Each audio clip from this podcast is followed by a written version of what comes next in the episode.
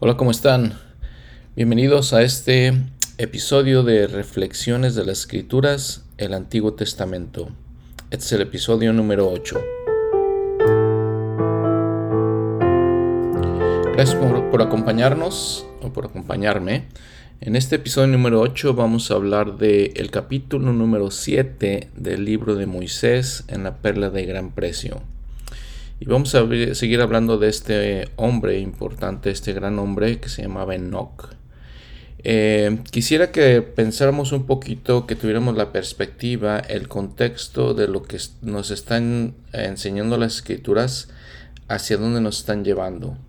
Eh, hemos visto en estos episodios, eh, desde el principio, el plan de salvación, el plan que Dios preparó para nosotros eh, la tierra, cómo fue organizada para que viniéramos y para que pudiéramos aprender, progresar, eh, crecer como personas.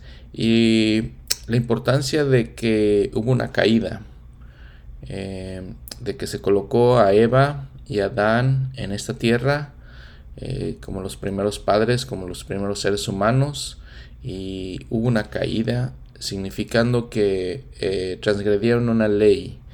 Y al transgredir esta ley, eh, sus cuerpos cambiaron y las condiciones en la tierra cambiaron también. Y que era necesario e importante para que se dieran ciertas ah, situaciones como la oposición, la opción de escoger entre el bien y el mal, eh, las pruebas, dificultades que encontraríamos eh, nosotros aquí en la tierra como descendientes de Eva y Adán y que por medio de estas pruebas, de esta oposición, de este albedrío que tenemos para escoger entre el bien y el mal, podríamos crecer, podríamos eh, desarrollarnos, desarrollarnos espiritualmente principalmente y poder, si nos arrepentimos, eh, poder regresar nuevamente con Dios, con nuestro Padre Celestial. Y entonces vimos en las, hemos visto en las escrituras que se nos presentaron estos, este, plan, se nos presentó también el Evangelio, a Adán se le, se le presentó el Evangelio, por medio de ángeles fue enseñado y se, se le enseñó que tenía, debería tener fe, debería tener, arrepentirse, también se le enseñó que debía cumplir ciertos ritos, ciertos rituales, ordenanzas le llamamos y que tenía que bautizarse, ¿no?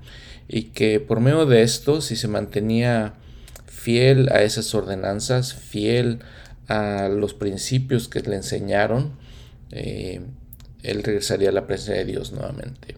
Crecería, se desarrollaría y este, cosas eh, necesarias para regresar a la presencia de Dios. Entonces todo eso lo hemos aprendido en las escrituras. Nos ha llevado en este proceso, ¿no? Es un proceso. Eh, se, nos introdujo también con ah, eh, la, imagen esencial y, el núcleo de este plan que es Jesucristo y cómo Él vendría a la tierra y sería eh, un expiador para que nosotros pudiéramos reconciliarnos nuevamente con nuestro Padre Celestial. Hablamos de que habría una muerte temporal, en la que todos morimos físicamente, que habría también una muerte espiritual en la que somos separados de, Dios, pero que nuevamente por medio de Jesucristo como un mediador y como eh, un expiador, eh, por medio de su expiación, la expiación de Cristo, podríamos así cumplir con el propósito de estar aquí en esta tierra. Y al final, el propósito de todo esto es que regresemos a la presencia de Dios, y podamos vivir como Él vive. Bueno, entonces eh, llegamos eh, a este punto en la historia de la humanidad en que han pasado aproximadamente siete generaciones, desde Adán, la primera generación, y, sus hijos, estos siete generaciones, a un hombre que se llamaba Enoch. Y los, los, hijos de Adán se multiplicaron por la tierra y, y, aprendimos que algunos de esos hijos de Adán eh, se dieron ante las, la, la, decisión de eh, escoger el bien y el mal. Algunos escogieron el mal, otros escogieron el bien. Y entonces hubo esta oposición entre esas dos fuerzas, ¿no? Del bien y del mal. Hablamos que detrás de todo lo, lo, malo, ¿sí? de lo que de la tierra que es eh, de la tierra caída en la que nos encontramos también estaba un ser al que conocimos como Lucifer le llamamos el adversario porque eso es, es en adversidad hacia nosotros, en adversidad hacia Dios, es el adversario Satanás, ¿no? Entonces, algunos hombres nuevamente, les decía, decidieron escoger a Satanás y se volvieron hombres malos. Y empezaron a pecar, empezaron a cometer eh, cosas que estaban en contra de la voluntad de Dios, ¿no? Entonces, este Enoch, eh, les decía, es, es, uno de los patriarcas. Hablamos de que esta generación de, seres justos, de hombres justos, eh, nos dice eh, Moisés 6:23, predicadores de rectitud, les llamamos patriarcas. Esta época en la historia les llamamos a los patriarcas, ¿no? Son esos hombres justos que, que siguieron a Dios y decidieron, decidieron hacer lo bueno. Entonces, Enoch es uno de ellos. Hablamos de, él, de que era un hombre que no, en sus propias palabras, pues no, no sabía hablar, era, era un joven, eh, y Dios lo llama, lo llama a que predique el Evangelio a la gente que se había vuelto eh, en contra de Dios. Y nos dice la escritura que fueron, se volvieron carnales, sensuales y diabólicos. Entonces eh, Dios lo llama a Enoch para que vaya a predicar a esta gente. Enoch, eh, su nombre es Hanok, H-A-N-O-K-H en hebreo. ¿sí? Vimos también que las escrituras están escritas en hebreo. Se, se llama dedicado. Viene de la misma raíz de la palabra de una fiesta de los hebreos, de los judíos, eh, actual de hecho, que es Hanukkah, la fiesta de la dedicación. Entonces su nombre viene de esa misma raíz. Entonces este hombre Enoch eh, se le llamó a predicar. Y en, este, en, estos, en, este, en estos versículos de, en los que se nos narra la historia de Enoch, eh, desde el capítulo 6 hasta el capítulo 8, parte del capítulo 6, todo el capítulo 7 y parte del capítulo 8, nos, eh, nos dice que enseñó varias cosas, varios puntos. Y les digo, para tener perspectiva les voy a explicar cuáles son los puntos, ¿no? Punto número uno, nos habla, él nos habla, Enoch, de la caída de Adán y sus resultados. Punto número dos, la naturaleza la salvación y los medios para lograrla. Punto número tres, el pecado, las maldades que ve en su tiempo en contraste con la rectitud y las cosas buenas de, las, de los hombres que siguieron las cosas buenas, ¿no? de los hombres justos y rectos. Punto número cuatro, la causa, el propósito y los efectos del el diluvio del que vamos a hablar, que pasó en los tiempos de Noé. Punto número 5. Todo lo que el triunfo de Satanás logró y el resultado de cómo le causa eso eh, un pesar a, Dios. Y lo vamos a hablar en, en un momento, ¿no? Eh, también vamos a hablar, eh, otro punto número 6, perdón, es la primera eh, venida, venida de nuestro Señor, de Jesucristo, del Mesías, el ungido, ¿no? Y punto número 7 es la segunda venida del Mesías y su reino milenario y pacífico. ¿no? Entonces, estos son siete puntos de los que habla Enoch y su vida de Enoch.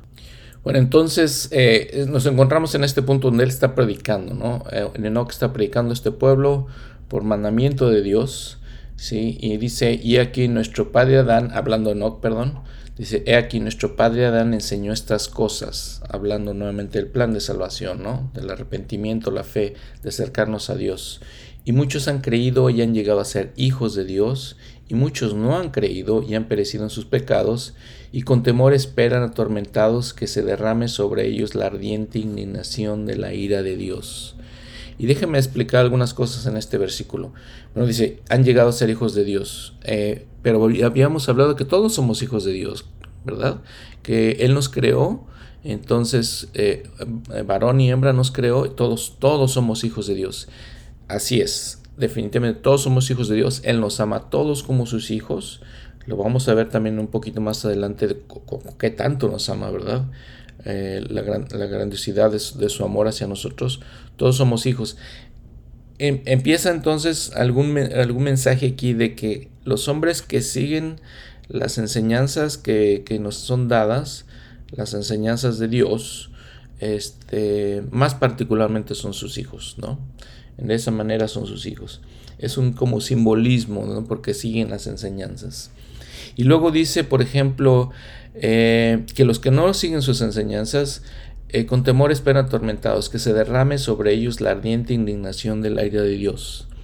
Y esto es algo que quisiera establecer más claramente, ¿no? Cuando los profetas en el Antiguo Testamento hablan de la indignación y la ira de Dios, ¿sí? Claro que Dios no está contento con la gente que no es justa, no está contento cuando la gente hace maldad, ¿no? Que son, son malos, ¿no? Claro que no, y claro que eh, obviamente se indigna. Pero en cuanto a la ardiente indignación, era la manera en que los hombres hablaban. Les decía en otro episodio, ¿no? Que tenemos que tomar eso en consideración porque estamos hablando los profetas, las personas que escribieron estas escrituras, son hombres de otro tiempo, son hombres de otra cultura. Es la cultura judía y es la cultura hebrea, eh, más bien, más correcto, la cultura hebrea, ¿no? Y, y son hombres de otro tiempo y esa era la manera que hablaban ellos. En nuestros momentos, en nuestros tiempos, no, no hablamos de esa manera y entonces no vamos a, a pensar de Dios como como iracundo, como alguien que, se enoja, y tiene todo ese tipo de, ese tipo de emociones. ¿sí? Vamos a hablar que sí tiene emociones Dios, pero no tiene ese tipo de emociones.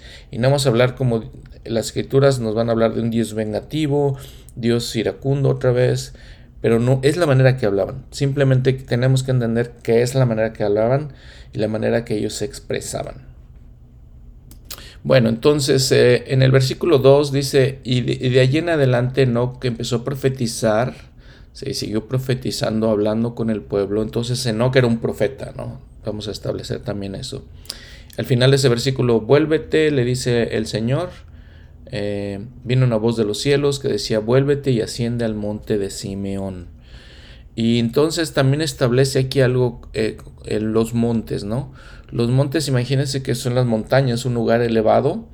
Entonces es un simbolismo de lo que nosotros conocemos ahora como templos, en los cuales nosotros nos elevamos para estar cerca de Dios. En esos tiempos no, existían todavía un, templo, un, edificio en sí, pero ellos subían a un monte, a una montaña, y vamos a ver que eso es un patrón que seguían los profetas en esos tiempos, porque se elevaban y entonces estaban más cerca de Dios es un simbolismo de eso. El elder Bruce R. McConkie en el libro este, El Mesías Milenario, es una serie de libros, entonces El Mesías Milenario o El Mesías del Milenio, eh, nos dice, en, en todos los días de su bondad, las alturas de las montañas han sido los lugares escogidos por el Señor para comunicarse con su pueblo, para estar en comunión, comunión con su pueblo. Cierro la cita. Entonces, al igual que Moisés anteriormente, eh, Enoch también tiene esta visión. Y entonces también aquí vemos un patrón, ¿no? Estos grandes hombres eh, están en comunión con Dios, suben a una montaña y tienen grandes visiones. Y el Señor le enseña eh, la tierra, les enseña la, población de la tierra, nosotros, nosotros seres humanos, ¿no? Y en el versículo 3, este Dice nuevamente, aconteció que me volví y subí al monte, dice Enoch, y mientras estaba en el monte, vi abrirse los cielos y fue revestido de, fui, eh, fui revestido de gloria. Y habíamos hablado un poquito de eso como Moisés exactamente, que los hombres son revestidos de gloria para soportar la gloria de Dios. Sí, eh, entran en ese, eh, eso, Dios los protege, para que tengan esas visiones. Y vi al Señor, dice el versículo, el versículo 4, y estaba ante mi faz y habló conmigo, así como un hombre habla con otro, cara a cara. ¿Sí? Y me dijo, mira y te mostraré el mundo por el espacio de muchas generaciones. Eh, otro principio que nos enseña aquí, ¿no? Hablaba con él cara a cara. Y a través de las escrituras nuevamente vamos a ver cómo los hombres hablan con Dios cara a cara. Lo vamos a ver después en Génesis también. Moisés habló con Dios cara a cara. Eh, nos repite varias veces las escrituras. Entonces las escrituras nos están diciendo que Dios es un hombre, que Dios, que Dios no es un, ser imaginario y que Dios no es un, ser que este, sin cuerpo. Aquí nos dice, habló con él cara a cara. Es un principio importante de las escrituras que, nos están, que las escrituras nos están enseñando, ¿no?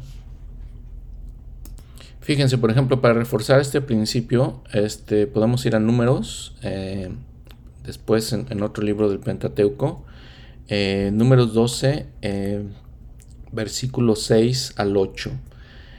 Dios está hablando al pueblo de Israel y dice en el versículo 6, y él les dijo, oíd ahora mis palabras, si hay profeta de Jehová entre vosotros, me apareceré a él en visión en sueños hablaré con él.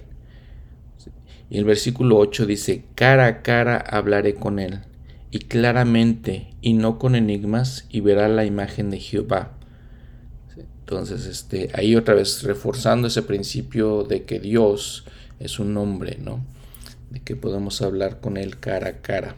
O los profetas pueden hablar con él cara a cara. Bueno, y entonces en los versículos siguen, eh, el Señor le dice a Enoch acerca de un pueblo que se llama Canaán. No tiene nada que ver con Caín, eh, es otro pueblo que se llama Canaán, eh, que dice es un pueblo numeroso y se reunirá a la, saldrá a la batalla contra el pueblo de Shum. Aquí nuevamente se nos introduce en otro en otro aspecto de la vida mortal, donde nos empieza a hablar ya de guerras, eh, las guerras, ¿no? Porque dice entonces que el pueblo de Canaán iría a la batalla contra este pueblo de Shum, lo mataría, lo destruiría completamente, un genocidio como, como conocemos, ¿no?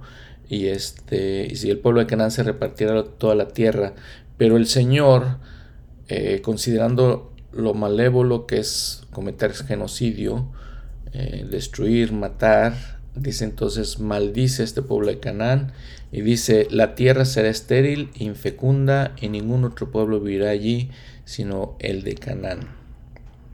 Y dice el versículo 8, el Señor maldecirá la tierra con mucho calor y su esterilidad continuará para siempre.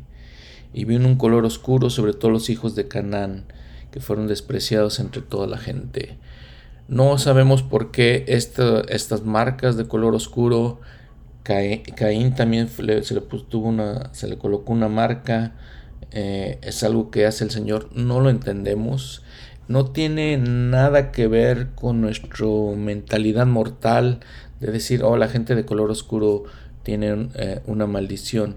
No, para nada, porque de todas maneras el libro de Mormón, por ejemplo, en, en 2 de Nefi 2633, si hacen, si ven ahí la, correlación de su escritura, la concordancia de sus escrituras, según en Efi 26:33, porque ninguna de estas iniquidades viene del Señor, porque Él hace lo que es bueno entre los hijos de los hombres, y nada hace que no sea claro para los hijos de los hombres, y Él invita a todos ellos a que vengan a Él y participen de su bondad.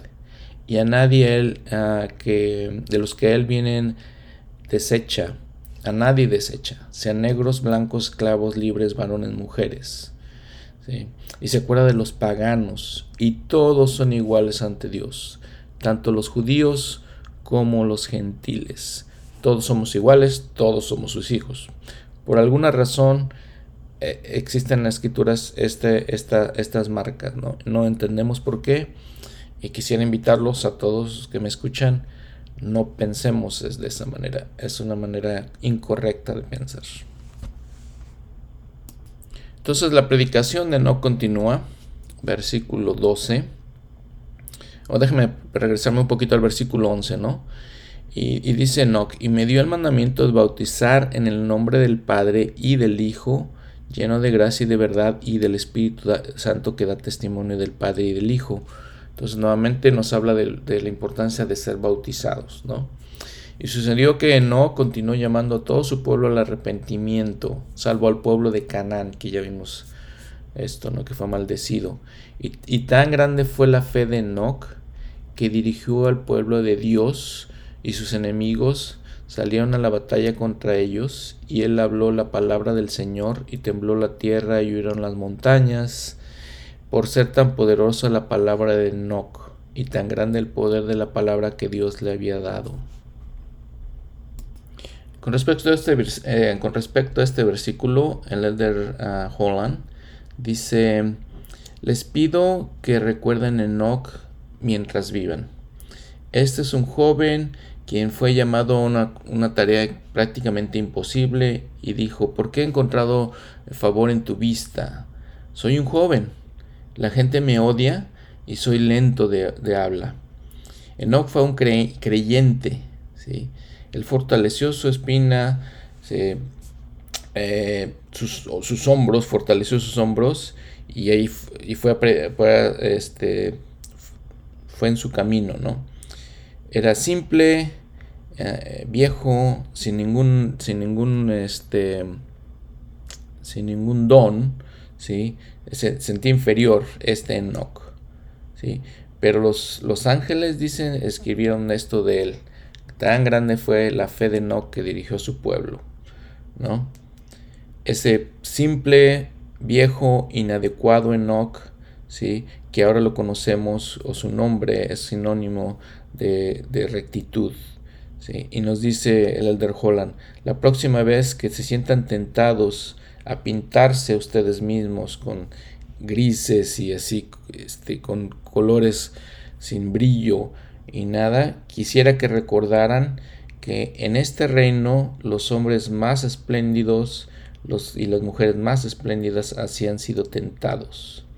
Y les digo, como les dijo Josué a las tribus de Israel, cuando se enfrentaban a una de las tareas más difíciles, santifíquense ustedes mismos, porque mañana viene el Señor para realizar maravillas entre ustedes. Cierro la cita del Leder Holland. Siguiendo con este tema de que nosotros debemos pensar en Enoch como era un hombre sin ningún don y no podía hablar bien y sin embargo realizó esta tarea que parecía imposible, dice el versículo 15 que había gigantes en la tierra. Y, los estudios de la escritura dicen, bueno, gigantes es una manera de hablar. Eh, nosotros podemos pensar en gigantes, por ejemplo, los jugadores de básquetbol, para algunos de nosotros son gigantes, ¿no? Entonces, bueno, es una manera de hablar, no necesariamente eran gigantes, hombres de gran estatura, ¿sí? Entonces, dice el versículo 16, y y de ahí en adelante hubo guerras y derramamiento de sangre entre ellos. Pues nuevamente otra vez en la historia de la humanidad empiezan las guerras, ¿no? Mas el Señor vino y habitó con su pueblo y moraron en rectitud. El temor del Señor cayó sobre todas las naciones por ser tan grande la gloria del Señor que cubría su pueblo. Y el Señor bendijo la tierra y los de su pueblo fueron bendecidos sobre las montañas y en los lugares altos y prosperaron.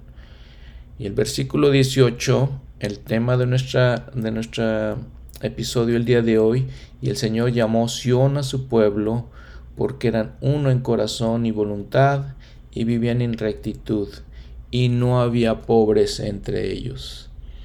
Entonces, eh, nos enseña esta, esta parte en las escrituras cómo los hombres empiezan a enfrentar dificultades que les digo parecen imposibles de, de enfrentar pero los hombres, las personas, hombres y mujeres que enfrentan esos esos eh, retos eh, con fe en Dios, eh, siendo obedientes a Dios, vencen, ¿no? el temor del, Señor cayó sobre todas las naciones porque el Señor estaba con su pueblo. Lo aprendemos también en el libro de Mormones, ¿no? Y entonces, entonces entramos en este, en este cuestión tan importante de este pueblo del Señor, Sión.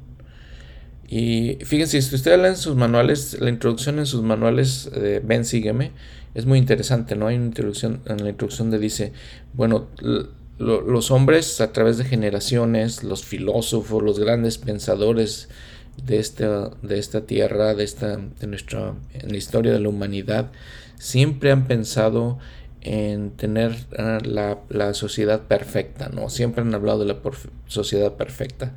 Utopía le llamaba Thomas More. Eh, y así han hablado de eso. Dios, el Señor, aquí específicamente nos dice los tres puntos que son básicos, esenciales para tener una sociedad perfecta. Y le llamó, le llamó Sion. ¿sí? Uno, eh, en uno, en corazón y voluntad. Número dos, vivían en rectitud. Y número tres, no había pobres entre ellos. El profeta José Smith dijo en Enseñanzas del Profeta, el establecimiento de Sion es, una causa que ha interesado al pueblo de Dios en todas las épocas.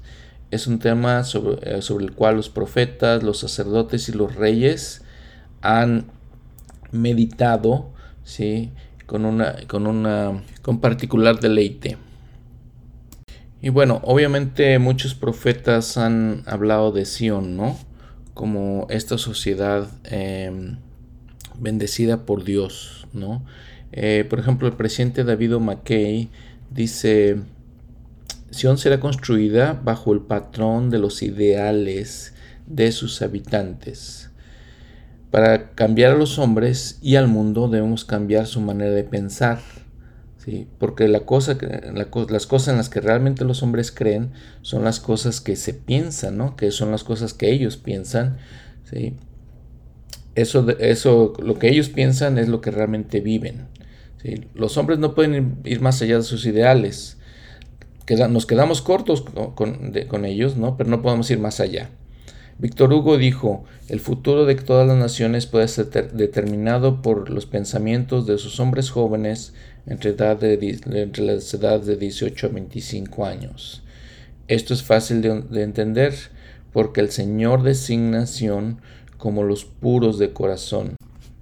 Solamente, discontinúa el presidente David McKay, cuando tenemos a, los, tenemos a tales personas que son puros de corazón, este, entonces vamos a tener Sión. Y dice la escritura, y florecerá y la gloria del Señor descansará sobre ella. la fundación de Sión será establecida sobre los corazones de los hombres. ¿sí? Las tierras, las minas, los, los bosques, las fábricas, los edificios hermosos, las conveniencias modernas, todos esos son medios y accesorios para la construcción del alma humana y la seguridad de su y para asegurar su felicidad. Cierro la cita del presidente David McKay. El presidente Brigham Young. Eh, concluimos que para, para eh, establecer Sion tenemos que hacerlo, tenemos que hacerla, no tenemos que construirla. Eh, esta obra comienza en el corazón de cada persona cuando el padre de una familia desea tener una acción en su propia casa, debe tomar eh, liderazgo de esta obra, lo cual debe ser, es imposible a menos de que él mismo posea el espíritu de Sion. Antes de que pueda producir el trabajo de santificación en su familia, se debe santificar a sí mismo. Y por esos medios Dios le ayudará a santificar a su familia. Entonces, miren, vamos a hablar de estos tres principios. Son profundos, son importantes. Los tres principios sobre los, fundamentos sobre los que se estableció Sion, ¿no? Entonces, número uno, eran uno en corazón y en mente. Eh, en un artículo de, la revista de la iglesia se nos dice el principio vital del Evangelio o un principio vital del Evangelio es la unidad. De hecho, es el un principio del reino celestial. Y Sion no puede ser construida a menos que se adhiera a todas sus leyes. El problema de la unidad es uno de los grandes retos de la iglesia el día de hoy. Ya que este, el Evangelio eh, acumula, este, reúne ¿sí? a todos los hijos de Dios de cada nación, lengua, tribu, lengua y pueblo.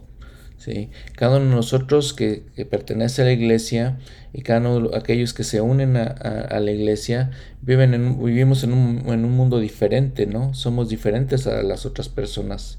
En algún, en algún momentos las diferencias pues son palpables, en otras las diferencias son pequeñas, ¿no? Cualquiera que sea el grado, ¿eh? tenemos que, eh, de acuerdo que sea el grado de esas, de esas diferencias, cada uno debe ser influenciado por las fuerzas culturales, geográficas y económicas, este, y así, ¿no? Todos somos influenciados por esas fuerzas. Y aún así, dice este, este mensaje de, en, la Leona, aún así, de esa diversidad debe venir la unidad, el ser uno, el amor. Y a menos de que seamos unidos por esa unión que requiere, que se requiere por, este, por la ley celestial eh, o la ley del reino celestial, la gente no puede ser, ser santificada y preparada para recibir a Cristo. Cierro la, la, cita, ¿no? Básicamente lo que nos explica es, ok, venimos todos los miembros de la iglesia, venimos de diferentes lugares, de diferentes este, razas, de diferentes lenguas, de diferentes, tenemos diferentes familias, etcétera, etcétera. Somos diversos de esa manera. Y, traemos con nosotros cuestiones culturales, cuestiones, cuestiones familiares, y, les digo, somos diversos, ¿no? Pero entonces lo que tenemos que hacer es ser uno, unirnos a pesar de esos. ¿Qué nos va a unir? El Evangelio de Jesucristo. Porque todos eh, creemos en, Jesucristo, todos tenemos los mismos principios y todos buscamos ser como Él. En eso somos unidos, en eso somos uno, en ese propósito eh, de, ser uno con nuestro Padre Celestial y con Jesucristo. Y aunque tengamos todas esas cosas atrás de nosotros, debemos dejar todas esas cosas, todas esas tradiciones, las falsas tradiciones de nuestros padres y unirnos con ese propósito. Ricos, pobres, blancos, negros, hombres, mujeres. Unirnos todos con ese propósito de ser uno. Fíjense que si vamos a varias partes de, eh, si viajamos, ¿no? Vamos a la iglesia en diferentes lugares, en, diferentes eh, países, en diferentes estados, en diferentes ciudades, vamos a encontrar uniformidad. Vamos a encontrar uniformidad en la manera que, eh, se dirigen las reuniones.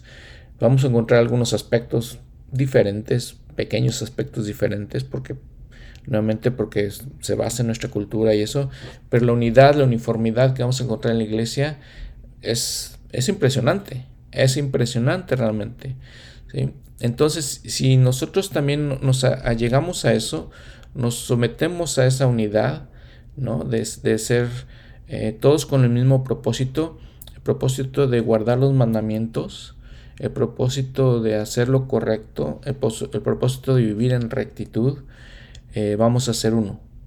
Vamos a ser uno como iglesia, vamos a ser uno como miembros de la iglesia, igualmente nuestras familias, ¿no? Si todos como familia nos unimos en el propósito de, de las mismas metas, ¿no? ¿Cuál va a ser nuestra meta nuevamente? Eh, simple y sencillamente nuestra meta va a ser seguir a Dios, nuestra meta va a ser guardar los mandamientos, esa va a ser la meta y vamos a ser uno. Les digo nuevamente, dejamos atrás todas nuestras cosas, todas nuestras ideas, todos nuestros eh, pensamientos y nos unimos con Dios. Porque al estudiando las escrituras, orando con Dios, pensamos o nos volvemos más como Él. Actuando como Él, nos volvemos más como Él. Y entonces somos unidos en esa meta de hacerlo, hacerlo así, ¿no?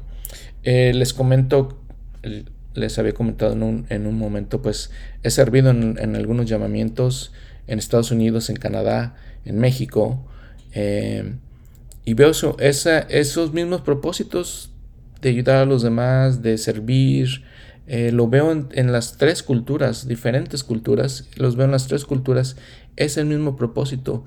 Y las reuniones se siente el mismo espíritu.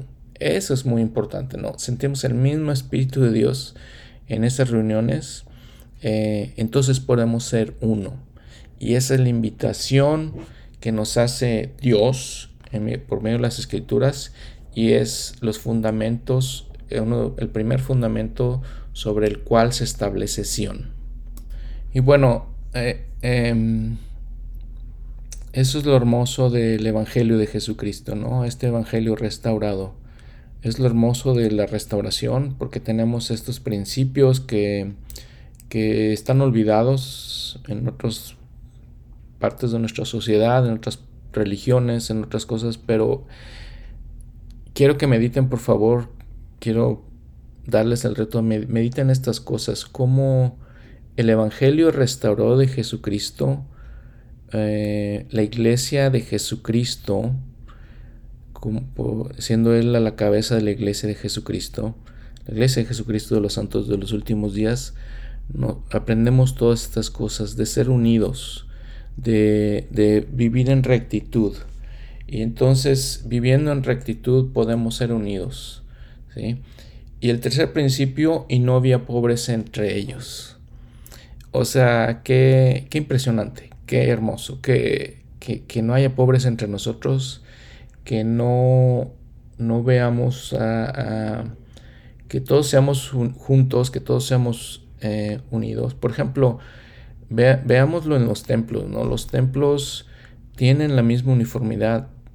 A cualquier templo que vayamos en cualquier parte del mundo, este, ustedes van a ver el mismo templo, las mismas, las mismas enseñanzas, eh, el mismo nivel de, de, hermosura del templo.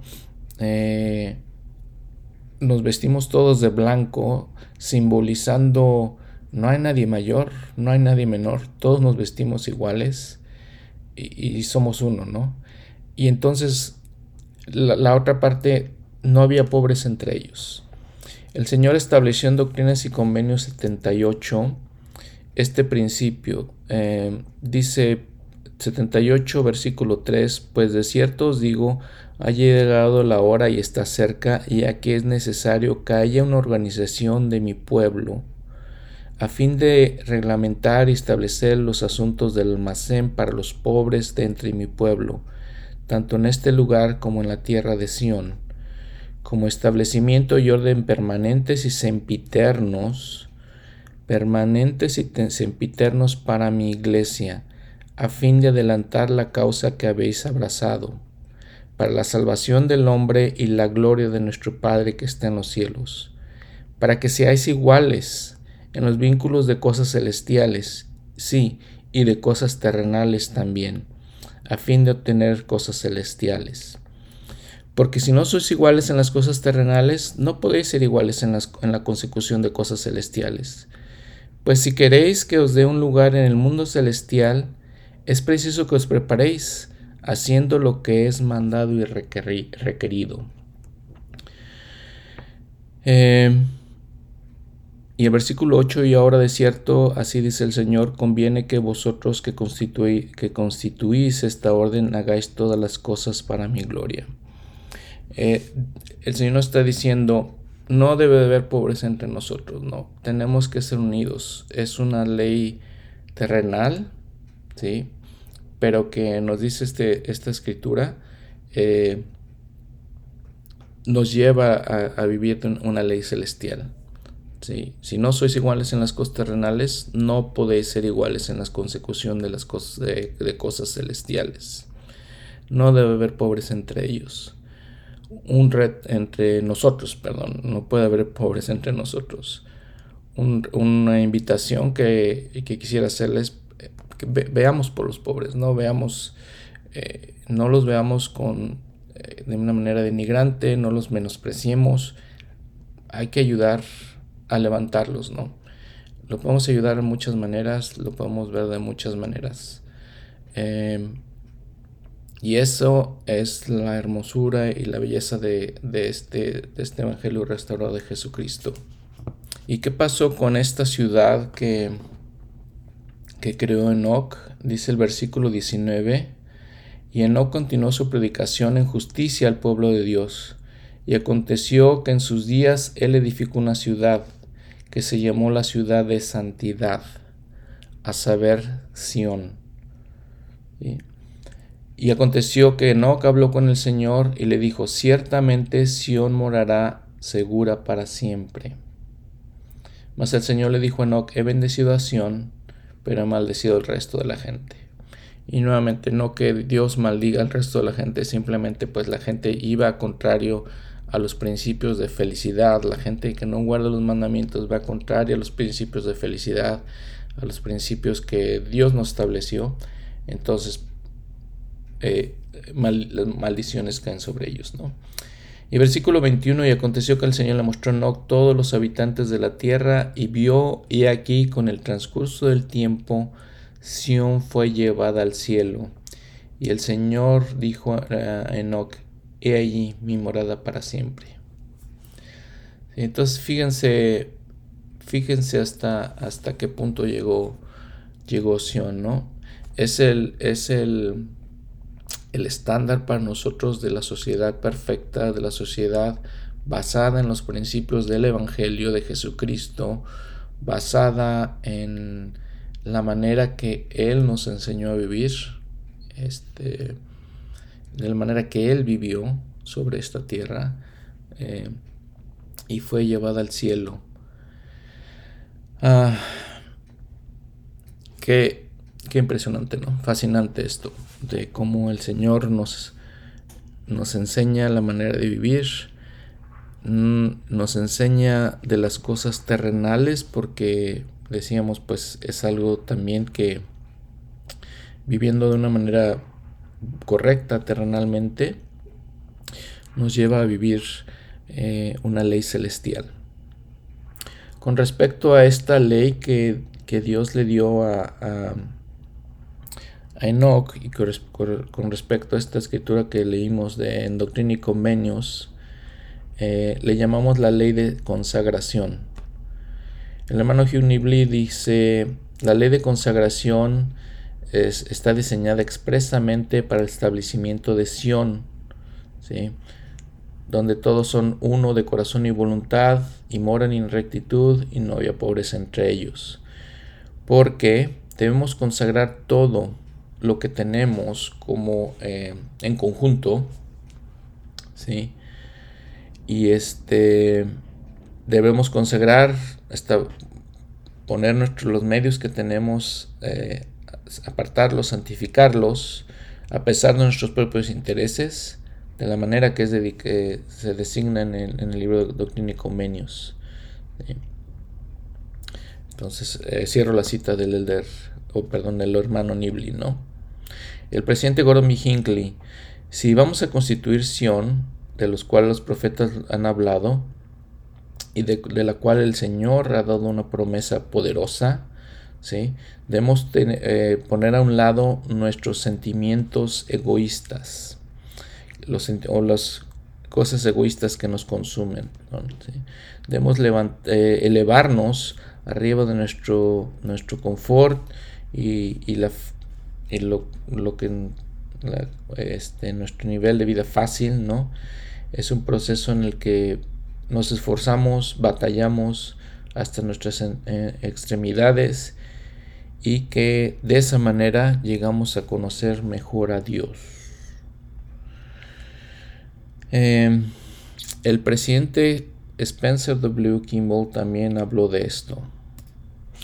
Dice el presidente Kimball, a medida que viajamos y visitamos eh, el mundo, reconocemos la, gran necesidad de, este, o las grandes necesidades temporales de nuestra gente, ¿no? Em, a medida que les ayudemos, que llevemos a cabo es la vital importancia de esta lección que, aprendemos, ¿sí? que el nivel más alto de espiritualidad viene, llega a nosotros mientras eh, conquistemos la carne. Si construimos un carácter a medida que animamos a la gente a, a hacerse cargo de sus propias necesidades. Los que dan, dice el presidente Kimball, ganan control sobre sus deseos y, de, manera apropiada ven las necesidades de los otros de acuerdo a sus propias necesidades. Y los poderes entonces del Evangelio son liberados en sus vidas. Aprenden a ejercitar el principio del amor y aprendan a asegurar la salvación no solamente temporal, pero la santificación espiritual. Los recipientes que lo hacen con un agradecidos, ¿sí? se regocijan en saber que esta es la forma más pura, en, verdad Sion, ¿no? de participar de la salvación temporal y espiritual. Se motivan ellos mismos a, convertirse en autosuficientes y, ellos mismos a compartir con nosotros. ¿No es este plan hermoso? no se emocionan con esta parte del Evangelio que causa que Sion ponga, se ponga sus vestiduras hermosas.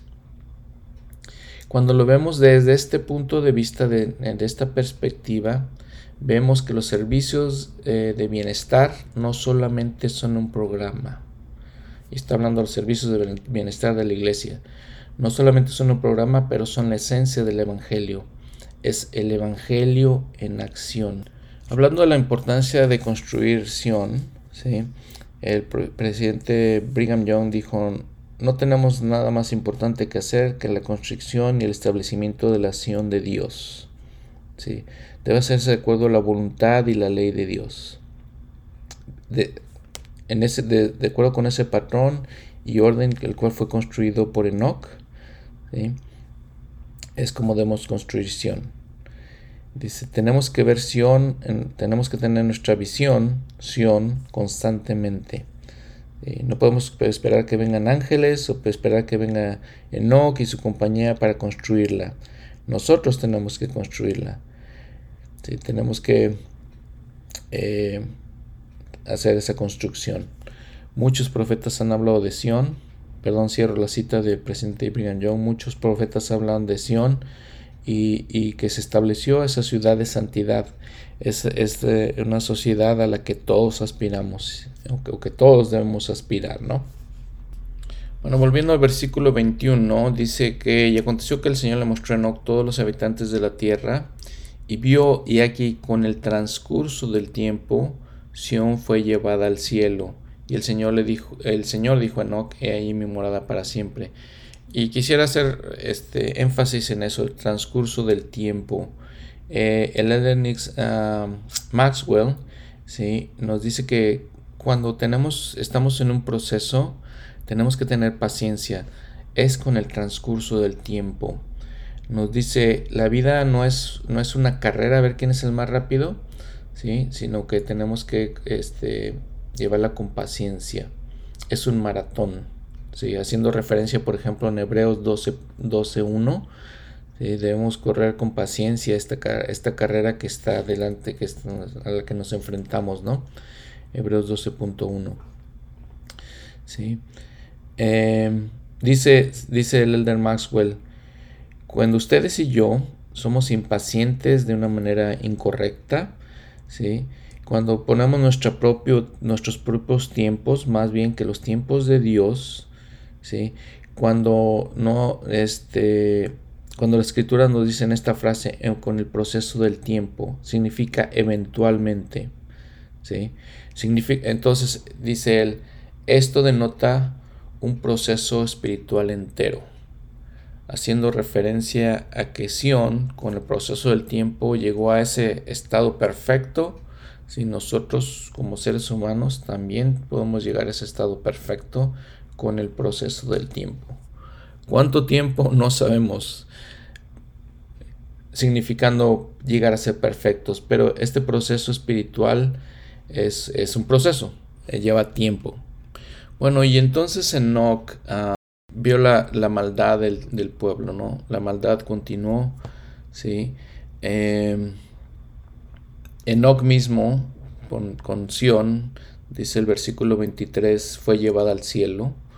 Eh, y Enoch fue enaltecido en el 24, y Enoch fue, fue enaltecido y elevado hasta el seno del Padre y del Hijo. ¿sí? Y dice, y aquí el poder de Satanás se extendía sobre toda la faz de la tierra. Eh, este proceso eh, en el que ciertos seres, ciertas personas, perdón, son tan justos que son llevados a la presencia de Dios se llama proceso de traslación. Em, curiosamente, fíjense, todas estas escrituras no están en, Génesis, ¿no? En Génesis se hace alguna mención de algunas cosas, eh, de que fue llevado Enoch a, a, morar con Dios. En Judas hace, hace mención a eso en el, Nuevo Testamento, pero no se hace mención nada más de Enoch.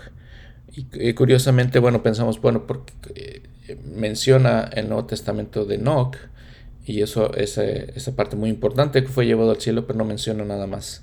Pero nuevamente las escrituras este, restauradas del Evangelio restaurado eh, nos dan a conocer todas estas cosas, ¿no? Entonces dice, el poder de Satanás se extendía sobre toda la faz de la tierra, ¿sí? Y dice el versículo 26, eh, y vio a Satanás y éste tenía en su mano una cadena grande que cubrió de oscuridad sobre toda la faz de la tierra y miró hacia arriba y se, y se rió y sus ángeles se alegraron, los ángeles de Satanás, ¿no? Y, y Enoch vio que descendían ángeles del cielo dando testimonio del Padre, el Hijo y el Espíritu Santo cayó sobre muchos y fueron arrebatados a estación por los poderes del cielo. Y aconteció en el versículo 28 que el Dios del cielo miró al resto del pueblo y lloró. Y Enoch dio testimonio de ello diciendo, ¿por qué lloran los cielos y derraman sus lágrimas como la lluvia sobre las montañas? Y dijo Enoch al Señor, ¿cómo es posible que tú llores si eres santo y, de eternidad y de eternidad en eternidad? Con respecto a eso, el Elder Maxwell menciona, nadie puede leer este, eh, esta revelación, este acontecimiento revelatorio, sin tener sentimientos de la ternura divina de Dios, el cual comparte el sufrimiento humano. Viendo esto, dice, eh, alabamos a Dios por su longanimidad y paciencia nuestro Padre y nuestro Redentor son perfectos en su misericordia y en su justicia y tienen empatía divina, la cual es un puente entre esas dos virtudes. Cierro la, ah, la cita. Em, interesante, ¿no? Son perfectos en misericordia y justicia, sufren con paciencia y longanimidad por nosotros, sufren por, por nuestros sufrimientos eh, que, tenemos, que, tenemos en esta tierra, sufren cuando no somos obedientes, como, como en los tiempos de Enoch, ¿sí? Eh, pero tienen empatía divina. Y en esos tiempos que escuchamos mucho de tener empatía, de que sentimos igual que otros sienten, nos, nos, nos acercamos a otras personas con empatía porque sentimos sus dolores, Dios también en ese momento sintió los dolores de cómo era la gente inicua, de cómo no eran obedientes, que, que, no, pues se sorprendió. ¿Cómo es posible que tú llores si eres santo y de eternidad en eternidad? Son tres veces eh, le pregunta Enoch a, Dios, ¿cómo es posible que tú llores? ¿no? El elder Bruce, uh, Bruce C. Hafen dice, eh, aunque nuestro Padre es omnipotente y omnisciente, siente emociones y las siente profundamente. Por lo tanto, el Dios, poder, Dios Todopoderoso, el Señor de las, de las huestes, llora, porque no puede y no quiere revocar el albedrío del hombre. Cierro la cita. El presidente Josephine Smith dice, hay razones por las cuales el Señor llora y por qué, los, y por qué, y por qué también los, los uh, cielos lloran. ¿Sí? Eh, una vez me preguntó un, un, un hermano cómo podría ser eh, perfectamente feliz en, el, en, el, en, la gloria celestial, en el reino celestial, si uno de sus hijos no se le permitiría entrar a, a eso, ¿no? entrar a la gloria celestial. Le dije que yo suponía que cualquier hombre, aun tan desafortunado, que, tan desafortunada, con desafortunada situación de que uno de sus hijos se le prohíbe entrar al, reino celestial, por supuesto que va a tener sentimientos de, de, de sentimientos de dolor eh, por la condición de que no puede entrar al reino celestial. Y simplemente esa es la posición que nuestro Padre Celestial, en la que nuestro Padre Celestial está. No todos sus hijos son dignos de la gloria celestial y algunos son, algunos son forzados a sufrir eh, su ira a causa de sus transgresiones. Y esta es la causa por la que el Padre y todos los cielos lloran. Cierro la cita del presidente Josephine Smith. Sí, entonces eh, nuevamente otro principio eh, de cómo nuestro Padre Celestial tiene sus sentimientos por nosotros, ¿no? Eh, en los momentos que sufrimos angustia, que sufrimos pesar, que sufrimos adversidad, por cualquier razón que sea, ¿no? Por nuestra salud, por nuestra familia, por dificultades que enfrentamos en esta tierra, que tenemos que entender, tenemos que meditar que Dios sufre con nosotros. Dios tiene perfecta empatía y perfecto amor y sufre con nosotros. Y aunque a veces lo sentimos tan lejos en medio de todas esas pruebas, Él está ahí con nosotros. Y si nos acercamos a Él, podemos sentir su presencia, ¿no? Podemos sentir que está con nosotros. Este es eh, lo, valioso que nos enseñan estas escrituras. En el versículo 31, Enoch eh, sigue diciendo nuestro Padre Celestial, ¿no? A Dios, ¿no? Em, y, y, de todas las creaciones, de todas tus creaciones has tomado acción a tu propio seno de eternidad en eternidad. Y nada sino paz, justicia y verdad es la habitación de tu trono y la misericordia irá delante de tu faz y no tendrá fin. Nuevamente, ¿cómo es posible que llores? Y el Señor le responde entonces, versículo 32, y el Señor dijo a Enoch, He allí estos tus hermanos son la obra de mis propias manos. Y les di su conocimiento el día que los creé, y en el jardín de Edén le di al hombre su albedrío. Y a tus hermanos he dicho, y también he dado mandamiento, que se amen el uno al otro, y que me prefieran a mí, su padre. Mas he aquí, no tienen afecto y aborrecen, aborrecen su propia sangre, y el fuego de mi indignación está encendido en su contra, y en mi intenso desagrado enviaré los diluvios sobre ellos, porque mi furiosa ira está encendida en contra ellos. Y aquí yo soy Dios, el hombre de santidad es mi nombre, varón de consejo me llamo, y sin fin y eterno es también mi nombre. Por consiguiente puedo extender mis manos y abarcar todas las creaciones que he hecho, y mi ojo las puede traspasar también, y de entre todas las obras de mis manos jamás ha habido tan gran iniquidad como entre tus hermanos. Y dice, sigue hablando, sigue hablando el Señor de cómo Satanás es su padre, miseria es su destino, y todos los cielos llorarán sobre ellos, y sí, toda la obra de mis manos. Por tanto, ¿no han de llorar los cielos viendo que éstos han de sufrir? El Señor le dice, son las obras de mis manos, nosotros somos la obra de, de sus manos, y sufre con nosotros, y los cielos sufren porque no solamente por nuestra iniquidad, nuestra desobediencia, sino porque también sabe que después de esa iniquidad y desobediencia vamos a recibir las consecuencias y vamos a sufrir también. Y dice que esa es la razón por la que mandó el diluvio en el versículo 38. Y es, tus ojos te ven, morirán, ah, esto que tus ojos ven morirán en los diluvios, ¿no? Em, nos da el Señor en estos versículos, en esta escritura, nos da, nos expresa sus sentimientos hacia nosotros.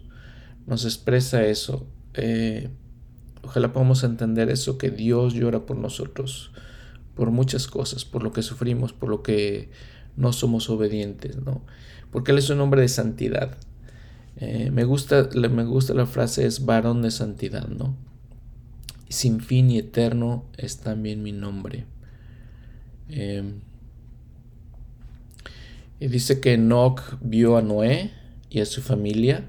Noé fue un descendiente de Enoch, también uno de los patriarcas. Eh, vamos a verlo después. Enoch vio también a Noé y su familia en el versículo 42. ¿sí? Que la posteridad de todos los hijos de Noé se salvaría con una salvación temporal. Por tanto, Enoch vio que Noé construyó un arca y que el Señor estuvo complacido con ella. Y este y habla del diluvio no que lo vamos a lo vamos a ver un poco más eh, adelante en otro en otro episodio cuando llegamos a, en Génesis al diluvio no eh, Enoch también dice vio desde Noé dice en el versículo 45 y Enoch miró y desde Noé vio todas las familias de la tierra clamó al Señor diciendo, ¿cuándo vendrá el día del Señor? ¿Cuándo será derramada la sangre del justo, a fin de que todos los que lloran sean santificados y tengan vida eterna? Está hablando de Jesucristo, ¿cuándo va a ser eso? No? Y el Señor le dijo, será en el meridiano de los tiempos, en los días de iniquidad y venganza. Y aquí Enoch vio el día de la venida del Hijo del Hombre en la carne, y se regocijó su alma y dijo, el justo es levantado, y muerto es el Cordero desde la fundación del mundo. Por medio de la fe, estoy en el seno del Padre, y aquí Sion está conmigo. Y nuevamente sigue viendo Enoch eh, la maldad del mundo, ¿sí? Y en el versículo 49 Oró que la tierra se lamentaba, lloró y clamó al Señor, diciendo, Señor, ¿no tendrás compasión de la tierra? ¿No bendecirás a los hijos de Noé? Eh, le pide misericordia en al Señor por, por, nosotros, por los hijos de Noé, ¿no? Específicamente por los hijos de Noé, pero se puede aplicar a nosotros, ¿sí? Y el Señor en el versículo 53 dijo, bendito es aquel por medio de cuya descendencia vendrá el Mesías. Entonces el Mesías vendría por esta descendencia de, de, Enoch. Em, porque él dice, yo soy el Mesías, el rey de Sión, la roca del cielo, que es extensa como la eternidad. Quien entre por la tierra, por la puerta, perdón, y suba por medio de mí, jamás caerá por tanto, benditos son aquellos de quienes he hablado, porque vendrán con canciones de gozo sempiterno. Fíjense toda la, visión que tuvo Enoch, ¿no? Tuvo la visión de, lo, de muchas cosas que estaban pasando, que iban a pasar en el futuro, de, de cómo Dios lloró, cómo Dios inclusive aun cuando sufre por nosotros, nos da nuestro albedrío. ¿no? Déjeme hablar un poquito del albedrío. El, elder, el presidente Benson, más bien es Rataf Benson, dice, libertad es la, eh, libertad de escoger es un eh, principio eterno dado por Dios. ¿sí? El, gran el gran plan de libertad es el plan del Evangelio. No hay coerción eh, en cuanto a esto, no hay fuerza, no hay intimidación, un hombre es libre de aceptar el Evangelio o rechazarlo. ¿sí? Él lo puede aceptar y luego rehusarse a vivirlo, o lo puede aceptar y vivir, vivirlo en su plenitud. Pero Dios nunca nos forzará a vivir el Evangelio. ¿sí? Nos persuadirá a través de sus siervos, nos llamará y este, se dirigirá a nosotros, nos, otra vez nos, eh, persuadirá y nos animará y nos bendecirá cuando respondemos, pero nunca forzará la mente humana. La mente humana es el principio de, del albedrío. Y bueno, les decía, Enoch vio todas estas cosas y vio a Jesucristo, ¿sí?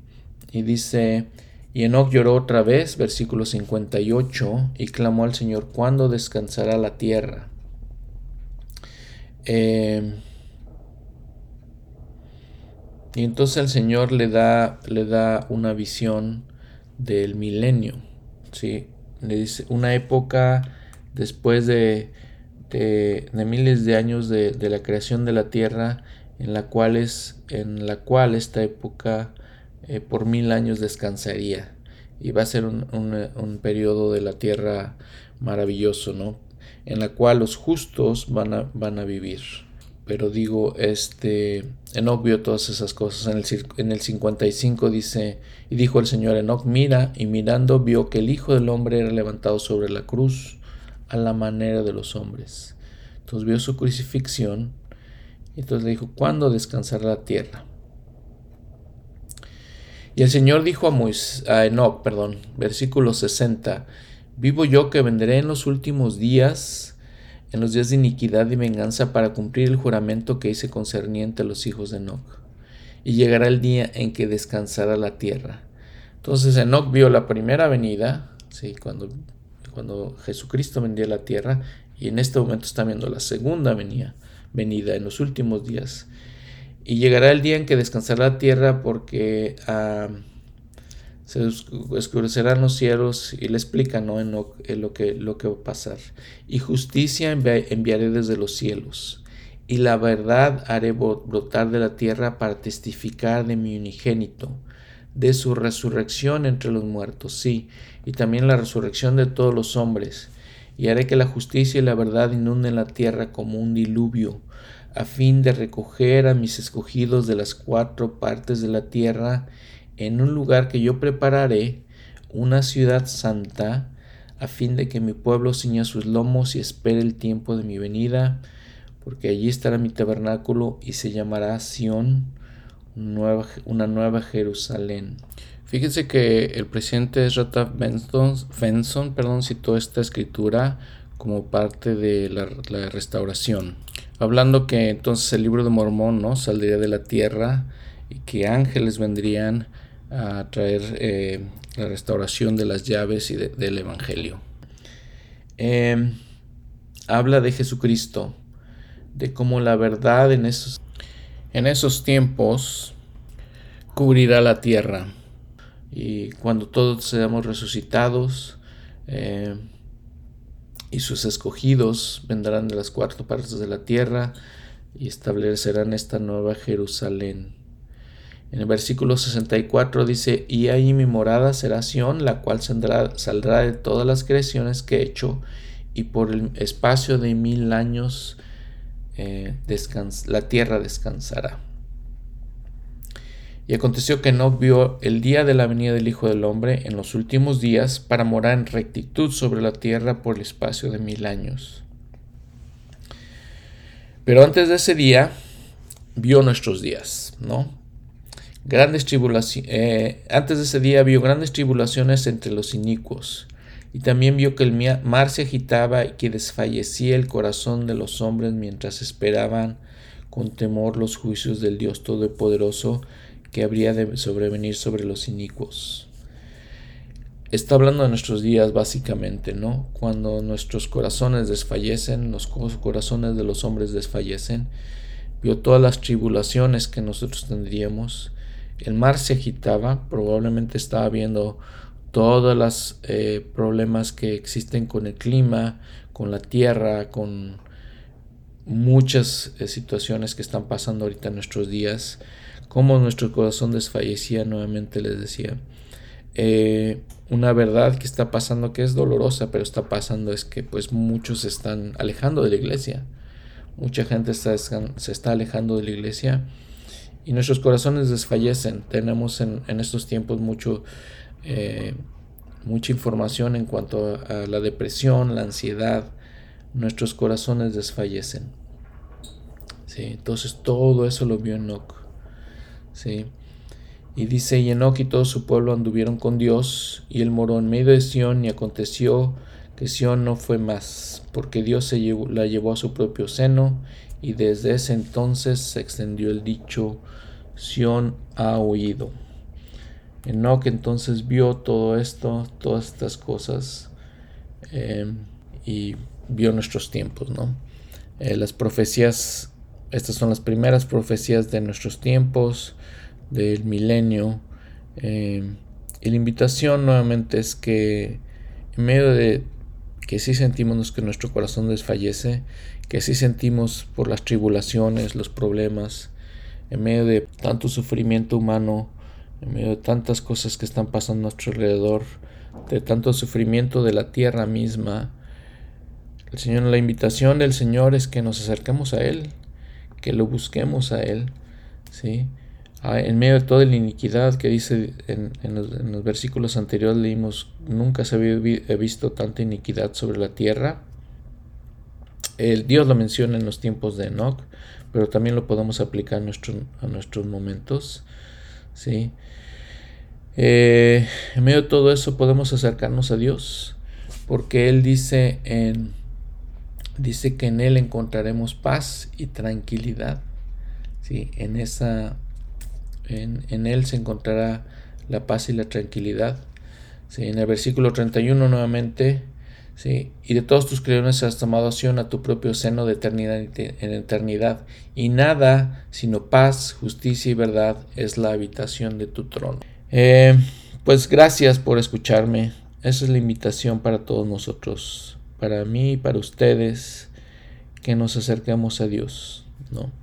Porque dice, Él es la roca, eh, él mismo nos, menciona, Él es el varón de santidad, de eternidad en eternidad. Nos, nos habla de sus nombres, de sus títulos como Dios Todopoderoso, Dios Omnisciente, que ve el fin desde el principio y que a pesar de todas las tribulaciones que estamos enfrentando y que enfrentamos tanto personales como globales, globales, este, en Él vamos a encontrar la paz y la tranquilidad.